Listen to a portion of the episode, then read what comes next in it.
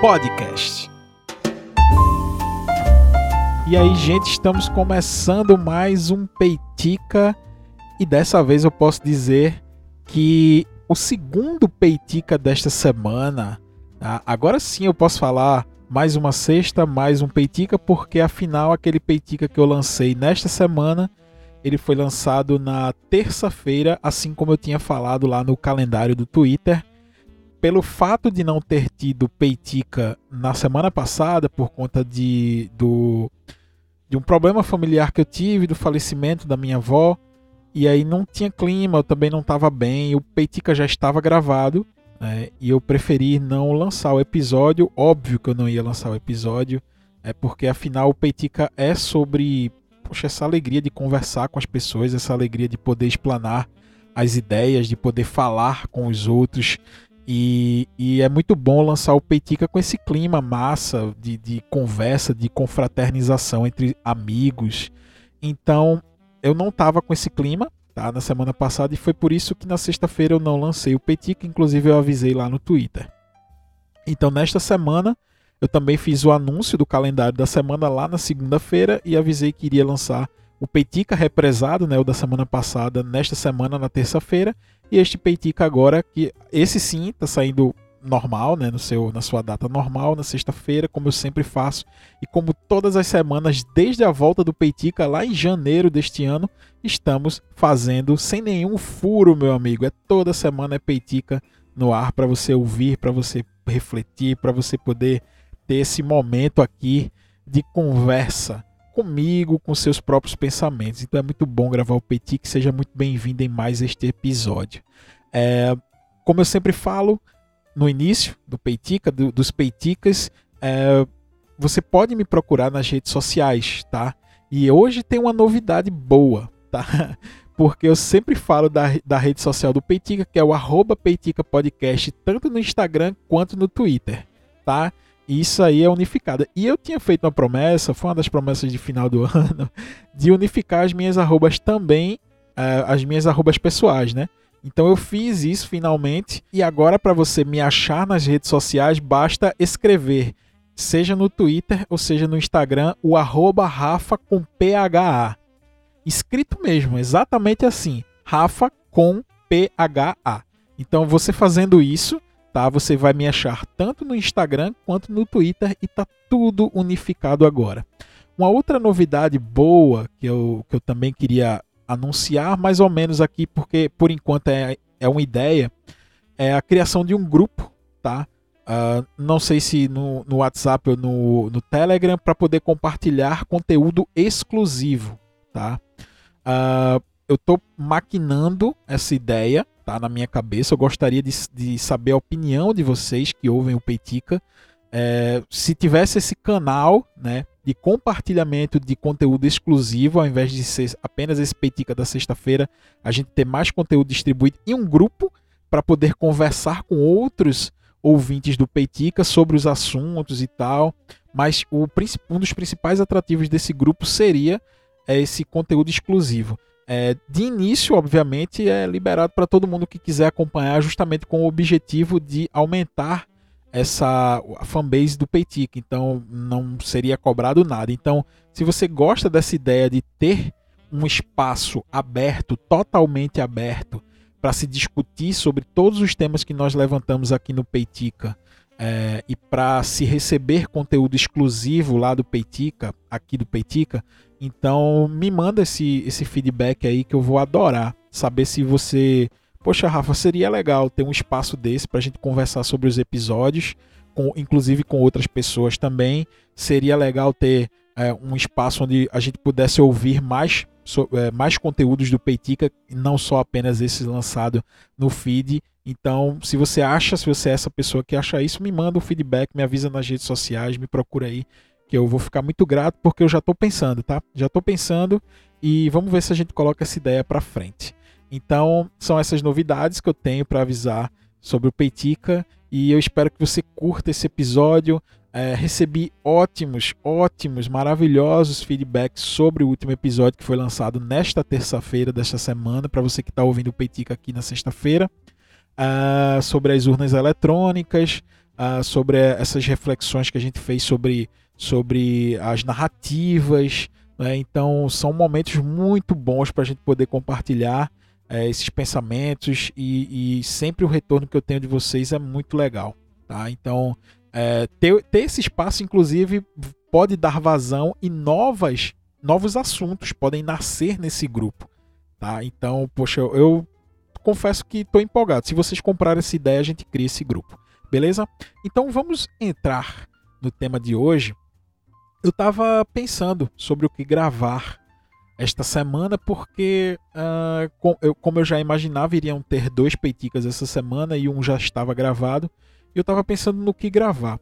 Uma data me chamou a atenção. Tá? Vocês sabem que eu preciso de um pequeno gatilho para poder produzir essa crônica da semana. Eu sempre gosto de que isto aconteça exatamente durante a semana para que eu possa para que eu possa dizer realmente não esta é a minha crônica semanal tá esta é a minha crônica dessa semana por conta dos acontecimentos que, que estão que eu vivenciei durante a semana e que eu passo para o Peitica é, eu estava é, pensando né, num tema que eu poderia abordar aqui no Peitica eu tenho algumas ideias eu tenho algumas ideias de, de roteiro mas uh, uma data me chamou a atenção e eu pensei que eu, que eu poderia discorrer sobre isso justamente pelo fato de que quando eu comecei a pensar sobre isso, eu entrei, entrei por caminhos tão bacanas que eu disse, é, eu acho que eu decidi qual vai ser o tema, vai ser esse aqui. Então, no dia 22 de agosto, é, para você que está ouvindo o Peitica na data, né, que é no dia 20 de agosto, que é a data que está saindo esse programa,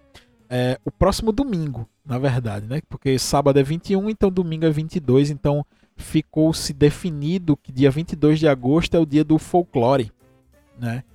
E isso já é uma coisa que marca bastante as nossas vidas, porque é, era comum, né? Por exemplo, se eu tivesse numa escola fundamental aqui de primeiro, eu dou aula em escola, mas não é de fundamental, primeiro grau, é, é ensino médio, fundamental, anos finais. Então, normalmente o que é que se faz? Quando, por exemplo, meu filho provavelmente vai chegar assim nessa sexta-feira, né, da escola.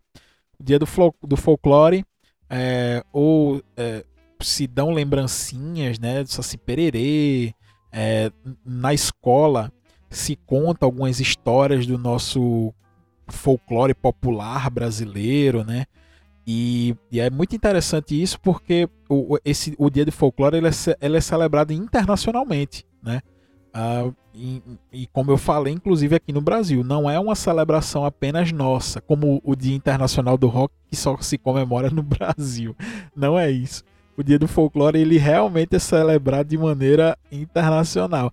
Apesar de nos Estados Unidos né, e em alguns lugares da Europa se ter um outro dia, que é o Halloween, que se comemora é, é, é, algo bastante parecido, bastante folclórico também, que tem, um, que tem uma marca muito mais presente nesses países de colonização inglesa, mas o, o dia do folclore também é lembrado, inclusive nesses lugares. E, e é, nessa data, no, no ano de 1846, a palavra folklore tem um significado porque que a gente chama de folclore, né? Folclore, ele, ele quer dizer o seguinte, o folk é povo, né? Povo, algo do povo popular. E lore é a cultura, é o saber, né? Então, é, quem cunhou esse termo foi um cara da Inglaterra que se chama William John Tormes. William John Tormes, algo assim. William John Tormes, não sei se tem R ou é com M, enfim, não lembro agora. Mas ele fez essa junção né, dessas duas palavras, do folk e do lore, para definir esses fenômenos culturais que são típicos né, de determinadas regiões, de, são tradicionais. E eu digo que cada país, cada região de um país tem o seu próprio folklore, que a gente aqui no Brasil aportuguesou para folclore, né? Então, aqui é muito marcante, né, quando a gente fala sobre folclore brasileiro, a gente lembra primeiro que do, do menino levado, do Saci Pererê. Isso era isso foi algo até muito explorado principalmente por algumas obras, né, sei lá, o Sítio do Pica-Pau Amarelo, nas suas primeiras, porque é, é uma obra, né, é, literária, mas que foi passada para para televisão. Então, é, o, quando se traz isso para televisão, ele se populariza e aquela imagem fica na nossa mente, né? Então é, é produzido desde muito tempo essa, eu acho que é uma série, né, uma novelinha, não sei, é para crianças, onde tem todas essas figuras do folclore brasileiro, né? Tem o, o Saci Pererê, tem a Cuca, tem a, diversas outras, a Caipora, né? Então é, essas essas figuras folclóricas nacionais, elas meio que são é, presentes em, em quase todas as quase todas as regiões, mas elas têm uma origem, né? É, algumas dessas elas é, têm, essa, têm o seu local de origem, né? mas que cada região e cada, sei lá, cada estado, talvez, ele tem o seu próprio folclore, ele tem as suas próprias histórias, eles têm é, a, a, a, sua própria cultura popular, porque o que é interessante do folclore é que ele, ele não é algo oficialmente escrito, não é algo oficialmente pensado para ser daquela maneira. É algo que vem do povo, é realmente uma cultura popular, muitas vezes não escrita, né? É algo que passa de maneira verbal, de pai para filho.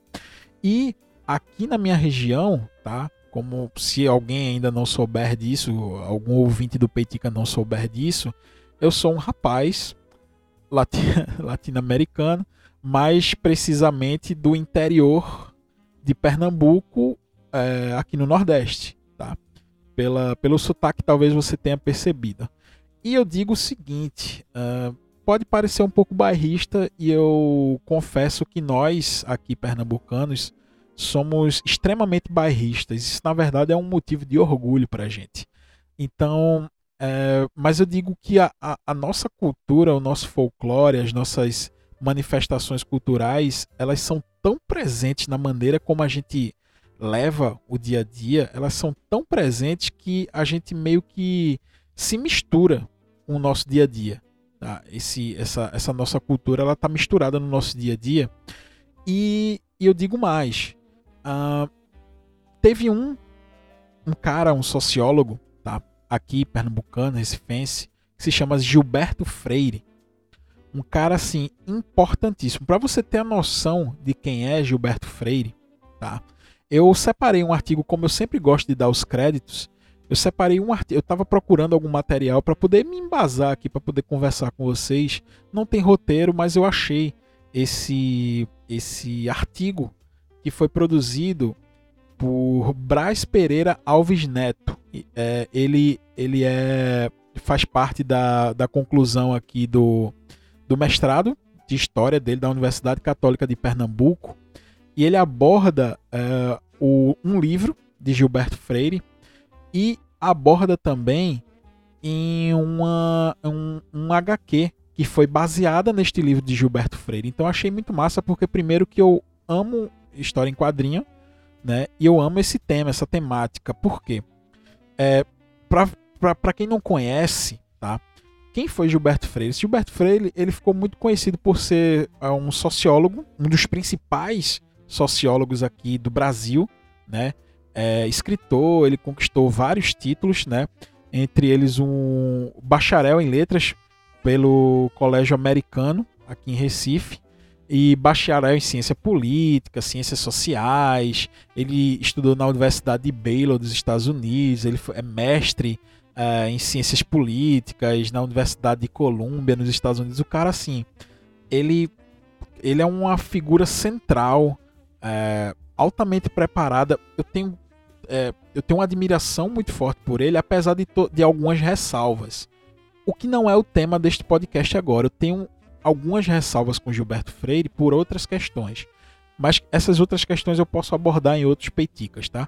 Mas nesse momento eu queria chamar a atenção do Gilberto Freire, sociólogo, da pessoa que trata o Brasil e mais especificamente é, Recife, Pernambuco como uma realidade.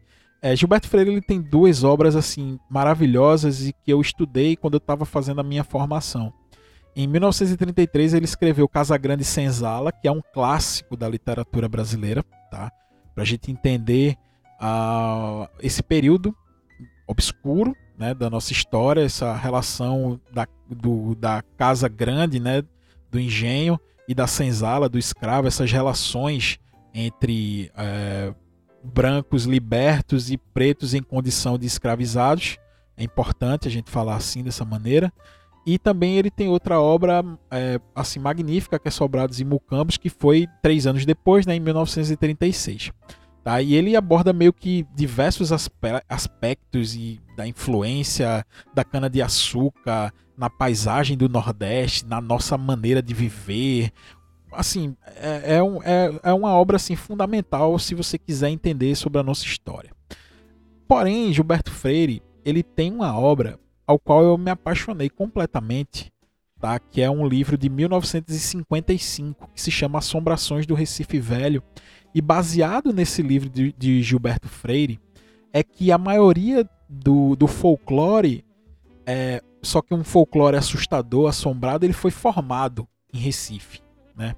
Então, a, esse livro, né, Assombrações do Recife Velho, ele traz diversas e diversas histórias ao qual, as quais se espalharam também por todo o estado.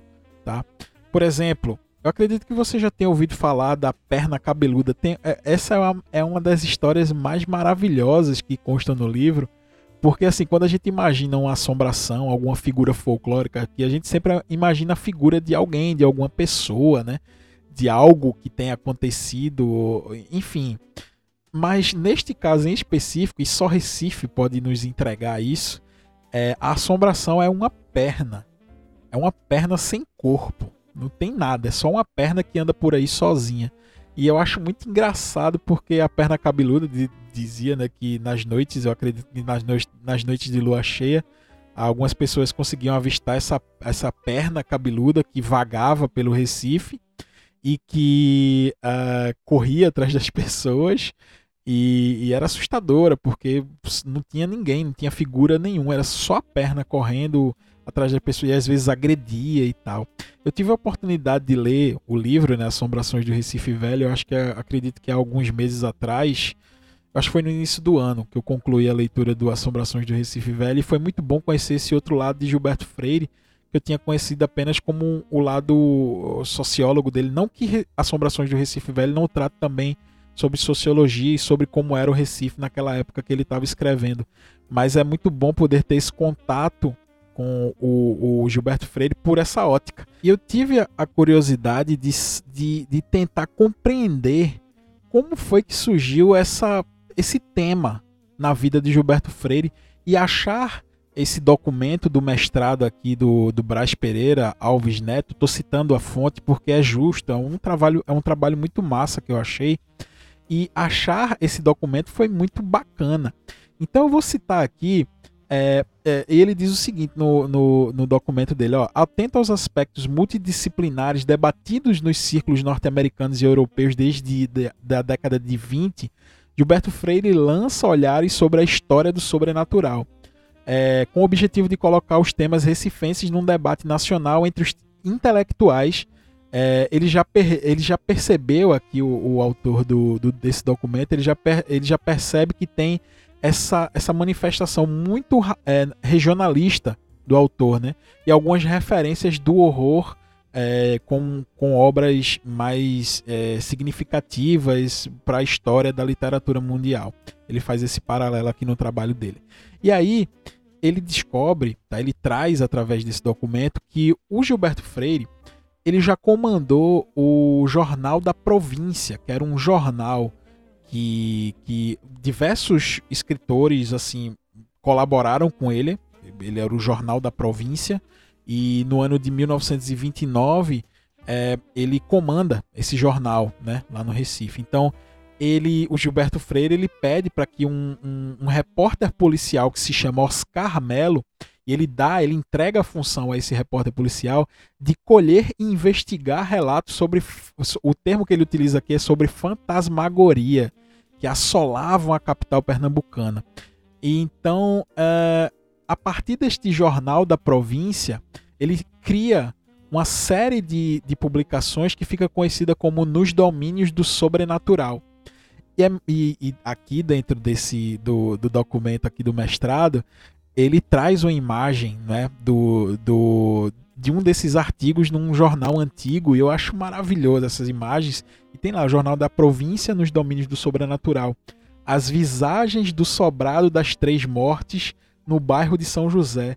Depois de se terem dado três homicídios no velho sobrado, começam a aparecer visagens que não deixavam sossegar os seus moradores. Esse é um trecho de um dos jornais da, da, da província, né? E um desses artigos de, no, nos domínios do sobrenatural pelo repórter Oscar Melo, que era comandado por Gilberto Freire. Foi aí, neste exatamente aí, que se figura o interesse de Gilberto Freire de escrever sobre este tema né, num, num livro. E, é, e, e, se volta tanto por esse interesse que eles sabem, uma tendência que se já tem desde a década de 20 de falar sobre coisas natura, é, sobrenaturais, tanto na Europa quanto nos Estados Unidos, e quando ele traz isso para cá, isso, isso meio que pega através dessa oportunidade que ele tem de comandar esse jornal. Eu achei isso maravilhoso e me traz à luz através desse artigo que eu achei muito massa. E aí, dentro do artigo, ele começa a, a discorrer né, sobre alguns dos casos, né? E ele diz que é, tem, dentro do livro do Gilberto Freire tem diversos, diversos casos que a gente pode é, elencar alguns aqui, né? Que são maravilhosos. Inclusive, neste ponto do, do Peitica, eu já dou destaque a um site que se chama O Recife Assombrado, que Inclusive tem também um podcast, se vocês procurarem no Spotify, tem lá, se vocês procurarem por O Recife Assombrado, eles lançam um podcast semanal que também contam sobre essas histórias de assombração do Recife. E eu destaco aqui esse ponto que estas histórias elas são fundamentais para a gente compreender a sociedade, tá? Quando a gente lê o, o, o, livro Assombrações do Recife Velho de Gilberto Freire, a gente não está lendo, a gente não está buscando provas de que espírito é, existe ou que uma casa mal assombrada existe. Na verdade, a gente não deve olhar essa obra por essa ótica. O que a gente deve observar são as características da sociedade naquela época em que se acreditava nisso, em que isso causava desconforto, em que pessoas é, é, rodeavam os seus interesses através desses, desses, desses acontecimentos que eles atribuíam ao sobrenatural. Então, lá no livro, eu já destaquei a perna cabeluda, Uh, tem também uma, uma maravilhosa, uma lenda maravilhosa que é da Cruz do Patrão. Deixa eu ver até se eu acho aqui, porque como eu estava falando, tem um site que se chama o Recife Assombrado, eles também são podcast. Lá no site, se vocês procurarem o recifeassombrado.com, é, eles têm um, um, um, site assim muito bom ao estilo. É, é, qual era aquele é, sobrenatural.com, né? Que a gente acessava quando era mais jovem, que tinha. Enfim, eu já falei sobre esse site aqui no, no Peitica. Era um site que só tinha, assim, coisas sobrenatural, a menina no corredor, enfim. Esse site Assombrações, é, o Recife Assombrado, me lembra muito esse site. É um site escuro, assim, é muito bom de ver. E aí tem falando relatos sobre a, a Cruz do Patrão, que é um lugar de Recife, de Recife que eu não conheço e tenho muita vontade de conhecer. É uma cruz que tem lá, um monumento em cruz que tem é, no Porto do Recife, que é às margens do rio Beberibe, do rio Beberibe, e tem lá essa cruz do patrão que muita gente diz que vê assombrações lá e que essa parte do Recife cresceu ao redor desse monumento. É muito bom poder ler esses relatos, é muito interessante poder ver as origens do Recife. Tem também falando no próprio livro do Gilberto Freire sobre o Teatro de Santa Isabel, né, que é um teatro assim maravilhoso, muito bonito e que lá também dizem que tem esses relatos né, de, de aparições assombradas e etc. E tem uma série de, de, de, assombrações, inclusive até dentro desse documento que eu tenho aqui do, do mestrado, é, tem diversos outros exemplos que eu tenho o, o Doutor Lobisomem, que, que, eles, que eles dão destaque, e que inclusive é, quem conta essa história do, do lobisomem é, tem uma particularidade que eu lembro, inclusive, desde quando eu li lá no livro do, do Assombrações do, do Recife Velho. É, Gilberto Freire diz lá no livro que ele escutou essa lenda né, do, do lobisomem doutor de uma mulher negra, né, na, na época, que se chamava Velha Josefina, né, e que depois desse episódio ela ficou conhecida como Josefina Minha Fé ela, ela contou essa história de que ela presenciava que o, um, um, um doutor que vivia ali nos bairros, no, no bairro, se eu não me engano, era no bairro de São José, que ele corria bicho de noite, né? a famosa expressão corria bicho. Tem uma publicação, um artigo do Diário de Pernambuco que se chama Assombrações Made in Pernambuco, que é do caderno, curiosamente, né, do Diário de Pernambuco. Eu não vou me recordar de quando foi essa publicação, mas numa dessas publicações me chamou a atenção, porque inclusive ele foi fonte de um de um de uma publicação no blog do Pilaco, que é um blog muito importante aqui da minha cidade. É um abraço aí, Cristiano Pilaco, que é o organizador desse blog. E neste no blog do Pilaco, ele traz um destaque para uma dessas assombrações que aparecem essas assombrações folclóricas de Pernambuco que aparece, que é a assombração do Barão de Escada. E, e lá no caderno né, do Diário de Pernambuco, ele traz a seguinte menção ao Barão de Escada. E eu vou explicar o porquê que eu estou falando do Barão de Escada.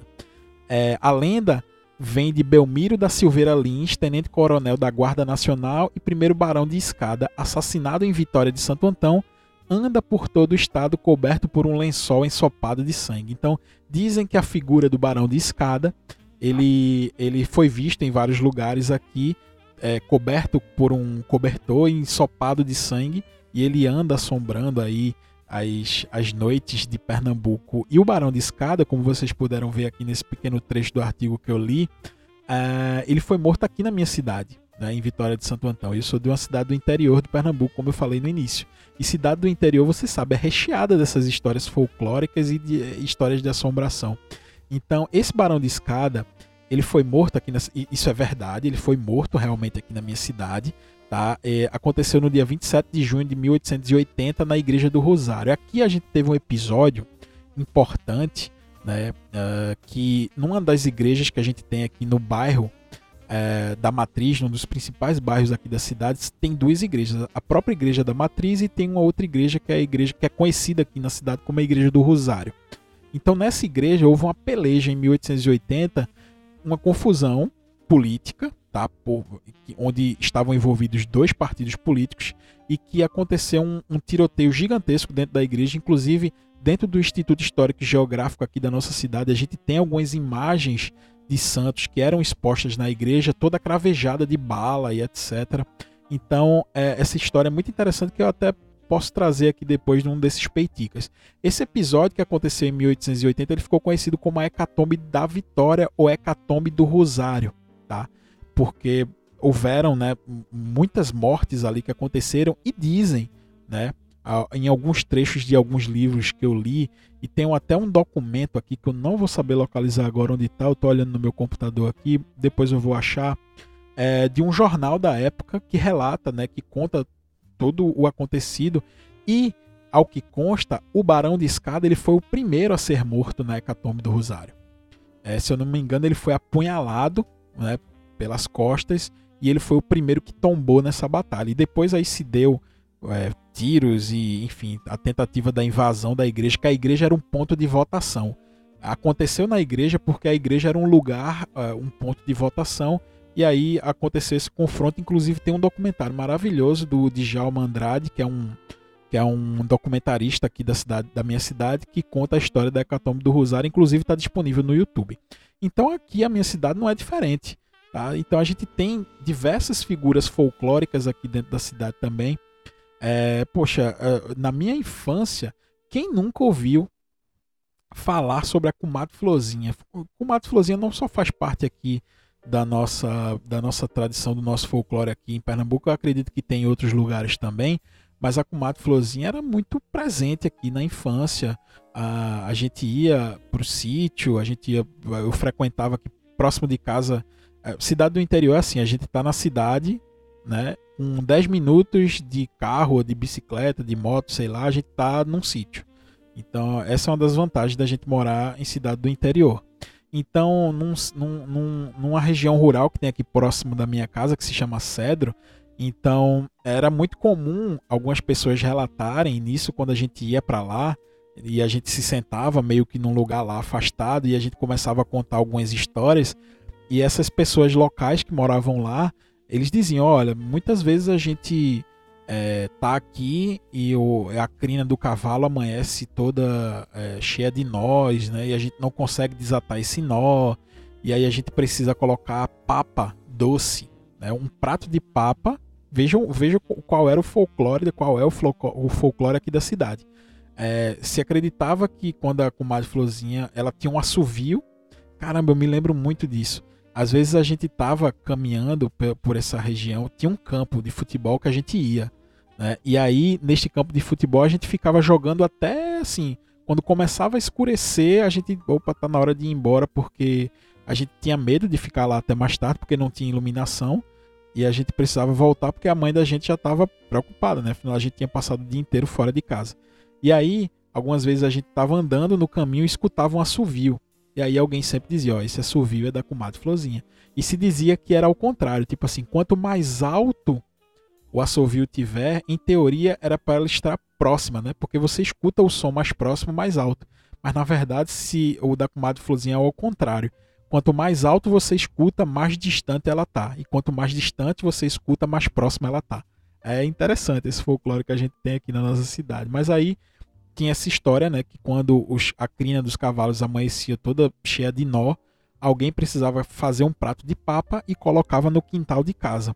Aí lá, aí, o interessante disso é o seguinte, que na, segundo eles, né, o, as pessoas que acreditavam nesse, nessa figura folclórica da comadre Florzinha, é, quando eles colocavam um prato de papa, no outro dia o prato de papa estava comido, não tinha nada no prato, e a crina dos cavalos estavam sem os nós. O prato de papa é, limpo é fácil de explicar, né? Qualquer bicho pode chegar lá e, e, e ter comida aquela papa. Mas a crina dos cavalos aí fica por conta do nosso folclore, né? Então aqui a cidade é recheada dessas histórias, dessas histórias da carochinha, dessas figuras folclóricas. Tinha uma figura lá que se chamava o furão, que diziam que era um bicho que tinha olho de fogo. É, os, os mais antigos lá gostavam de contar essas histórias pra gente, que era como se fosse um, um roedor muito grande e que os olhos dele no escuro brilhavam num vermelho tão forte que parecia que ele tinha fogo nos olhos. Eu achava interessante essas histórias e a gente morria de medo quando estava lá. Por isso que quando a gente estava lá nessa nesse lugar jogando bola, a gente nunca deixava escurecer completamente, porque a gente voltava correndo assim para não ficar no escuro nessa região que a gente escutava tantas histórias. Então, é, esse, eu sou completamente apaixonado por esse folclore pernambucano, por essas figuras folclóricas aqui de Pernambuco. Eu me apaixonei mais ainda quando eu li o livro do Gilberto Freire, né, Assombrações do Recife Velho. Isso traz muito sobre as nossas características aqui da nossa região.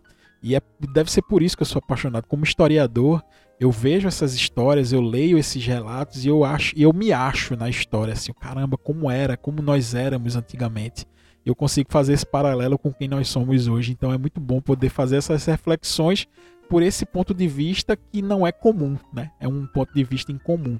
Então é isso, é isso. Esse episódio do Peitica para comemorar esse dia do folclore que vai ser que vai ser é, no próximo domingo, dia 22 de agosto. Então, se você tem alguma história folclórica da sua região para contar, me conta me procura nas redes sociais, me manda mensagem aí no WhatsApp, que eu vou ficar muito feliz de ouvir os seus relatos e trazer esses relatos nos próximos Peiticas. E como eu sempre digo, se você curtiu esse Peitica, se você gostou do tema abordado, se você acha que alguém vai gostar também, manda para essa pessoa, que eu vou ficar muito feliz. E se você também quiser compartilhar nas suas, nas suas redes sociais, me marca. Vou ficar muito feliz em te agradecer né, pessoalmente pela força que você está dando ao Peitica. Relembrando, se você gostou da ideia lá do grupo do Peitica com conteúdo exclusivo e com discussões sobre os temas do Peitica, me manda mensagem também dizendo que curtiu a ideia e está disposto a participar do grupo. Agradeço que você ouviu o Peitica até aqui e até a próxima semana com o próximo Peitica. Um grande abraço, gente.